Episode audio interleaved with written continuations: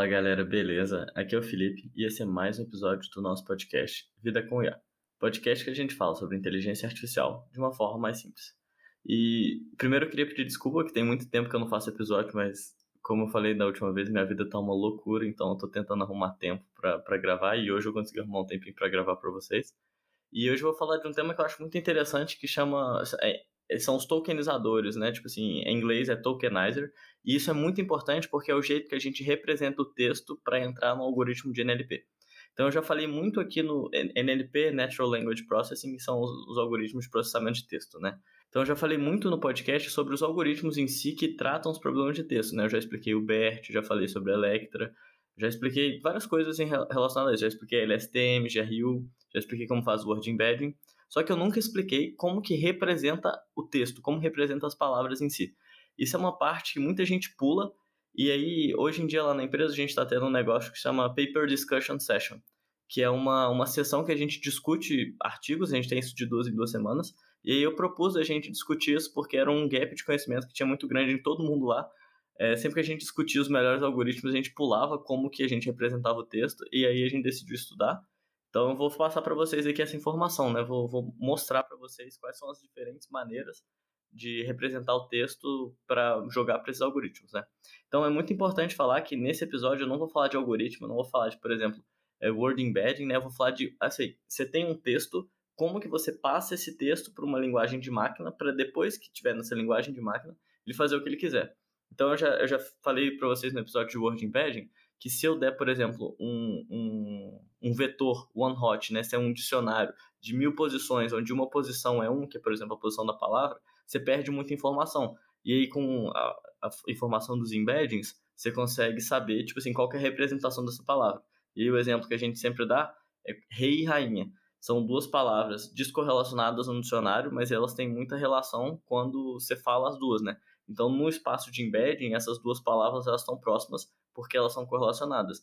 Quando você pega, por exemplo, rainha e cachorro, são completamente diferentes, portanto, eles são bem longe no espaço de embedding. Mas eu não vou falar sobre isso, eu vou focar nessa parte de como representar o texto.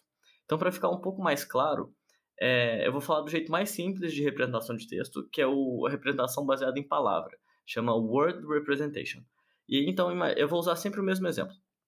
É, imagina que você tem um dicionário muito grande lá, e você quer. Imagina então, vamos pegar um exemplo muito simples, que é a vida real. Você quer representar a, a frase que você está falando. E aí, como que o jeito mais simples de fazer isso é representar cada palavra? Só que a gente tem infinitas palavras e a gente não tem um tamanho de infinito para colocar essas palavras. E aí, o que, que eu estou falando de colocar palavra? Imagina você tem um vetorzão lá gigantesco, onde cada posição do vetor é uma palavra. Então, se você tem, por exemplo, um vetor de 5 mil posições, você só consegue representar 5 mil palavras. E aí você bota na última posição lá do vetor é, a palavra, é, tipo a posição unknown, que é uma palavra que não está representada nesse seu dicionário. E imagina um problema de tradução.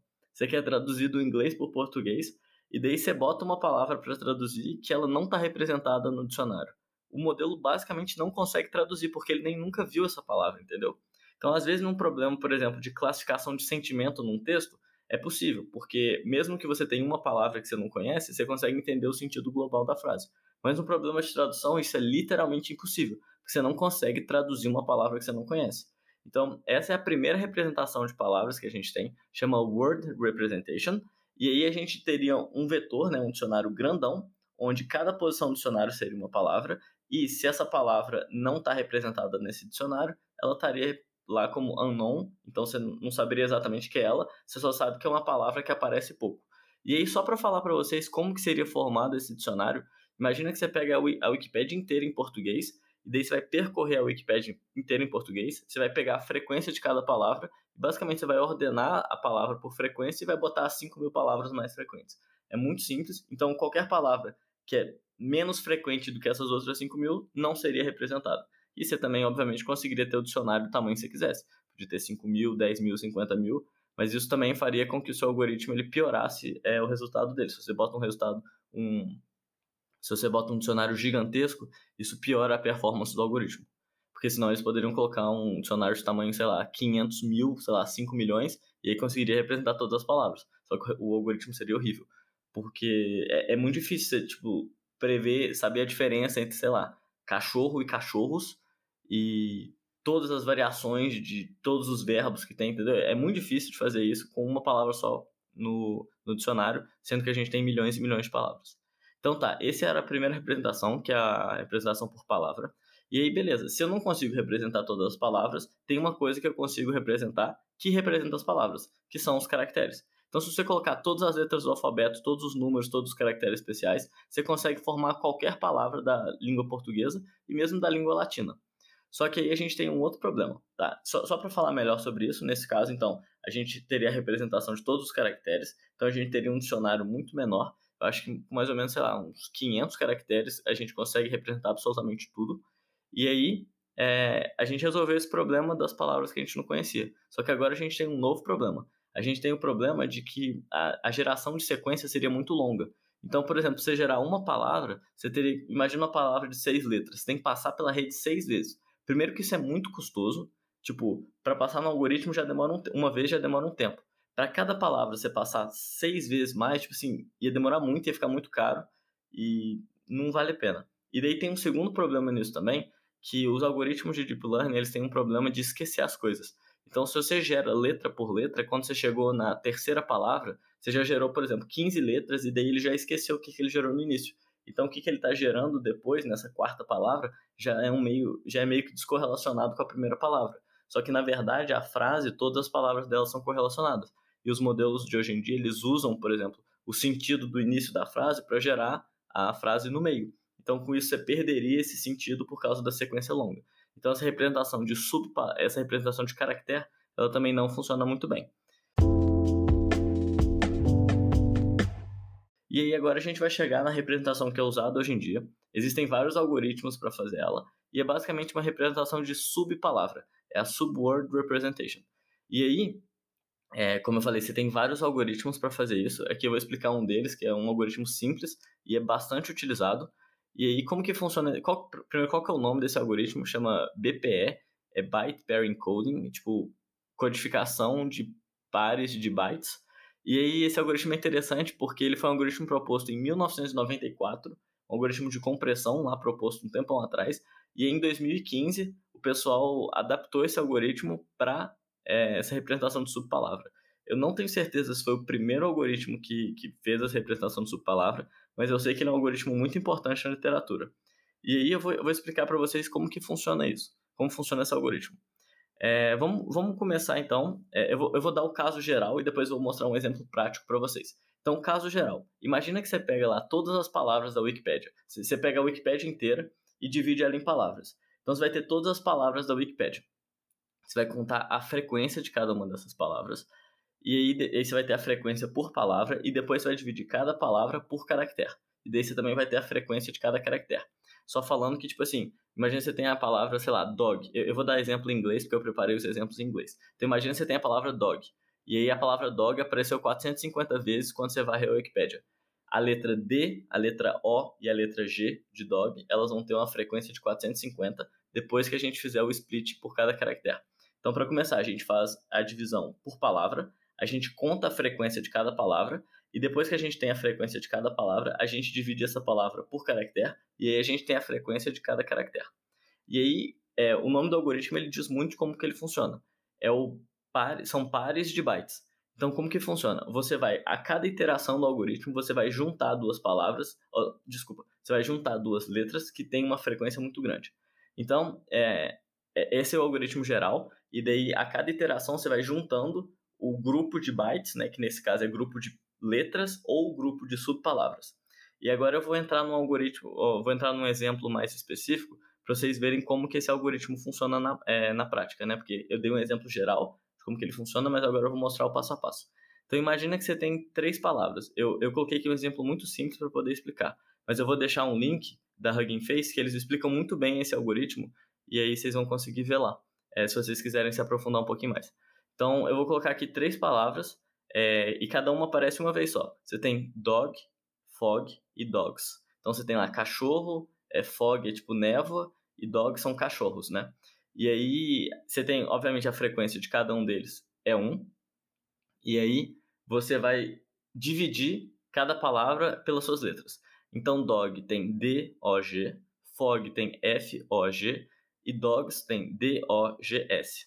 E aí depois, no, então, esse é o seu set inicial. O seu set inicial do seu dicionário são os caracteres únicos. E depois você vai construindo a cada iteração do algoritmo um novo set de, de subpalavra, que são a junção de caracteres, ou a junção de um caractere com uma subpalavra, para formar uma nova subpalavra que vai estar contida no dicionário baseado na frequência. Então, nesse exemplo que eu dei de dog, fog and dogs, a primeira, a primeira junção é o qual? É o O com G, porque o O com G está presente nas três palavras. Então, a frequência dele, nesse caso, é 3, que é maior que todas as outras frequências. Então, depois dessa primeira iteração, a gente, além de ter os caracteres únicos, a gente tem OG no nosso dicionário. É a primeira palavra que entrou, e na verdade a gente chama de vocabulário, né? não é dicionário. A, gente, a primeira subpalavra que entrou no nosso vocabulário é OG. Depois a gente tem OG, né? E aí a gente pode fazer a junção do, de OG com, com, com D, a gente pode fazer OG com F, a gente pode fazer OG com D, OG com S ou alguma outra representação. É, talvez falando assim fica um pouco complexo, mas se você o, o objetivo é entender a ideia por trás do algoritmo, e daí se vocês quiserem aprofundar mais, vocês podem entrar lá no link do Hugging Face que eu vou botar aqui. Mas basicamente, na segunda iteração, você vai ver qual que é o novo par que aparece mais. E daí nesse caso é dog, porque dog aparece em dog e dog aparece em dogs, entendeu? Então agora no nosso novo vocabulário a gente vai ter os caracteres únicos, a gente vai ter OG e a gente vai ter dog. E aí um esse daí seria o algoritmo que eu queria mostrar para vocês. Uma coisa importante de falar é que quando fala, por exemplo, o vocabulário de tamanho 50 mil, é, são os caracteres iniciais mais 50 mil iterações do algoritmo.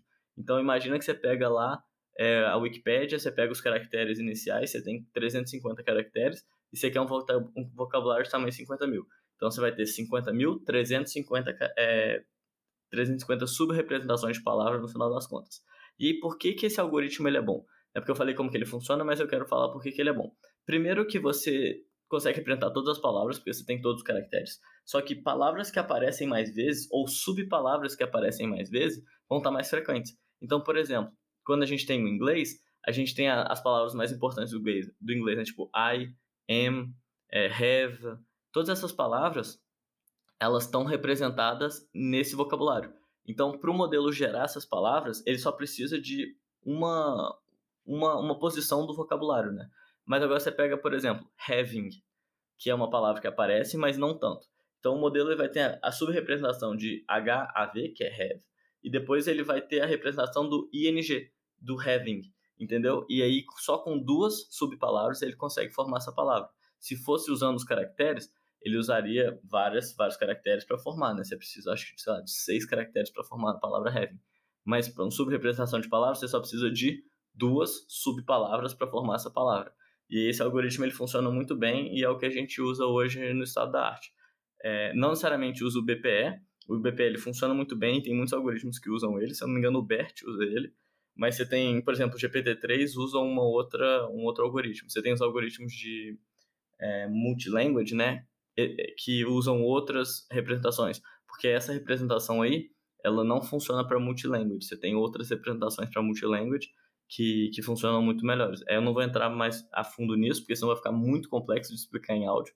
Mas, se eu não me engano, lá no Hugging Face eles explicam no final bem pouquinho como que seria o algoritmo de multilanguage. E aí, para quem quiser realmente se aprofundar, pode entrar no artigo. É, era isso que eu queria falar para vocês hoje, galera. Eu espero que não tenha sido muito confuso e que vocês tenham entendido. É, a parte mais importante é você realmente entender que existe um método por trás de colocar o texto. Porque eu sabia os algoritmos, eu sabia como funcionava o word embedding e tudo mais, mas eu não sabia como representar o texto para entrar no modelo, entendeu? E aí é uma, eu acho que é uma coisa muito importante de saber, porque agora que eu estou começando a trabalhar com, com problemas de multilanguage, né, você vai ter várias línguas no mesmo que vão funcionar no mesmo algoritmo, essa parte é importante, porque tem alguns algoritmos que funcionam com tailandês, tem outros algoritmos que não. E daí uma versão do algoritmo funciona, outra versão do algoritmo não funciona. E daí eu quis entender por que, que uma versão funciona, a outra não funciona. É, e aí eu comecei a estudar isso. Então, assim, quando você vai entrar mais a fundo, é importante saber isso. Então, é isso que eu tinha que falar para vocês, galera. Espero que vocês tenham gostado do episódio. É, prometo tentar gravar mais. Eu sei que tem um tempão que eu não gravo, mas minha vida tá uma loucura. Não esquece de seguir o podcast nas redes sociais. No Instagram é podcast.lifefai. No LinkedIn é só lifefai. E até a próxima, galera. Um abraço e tchau.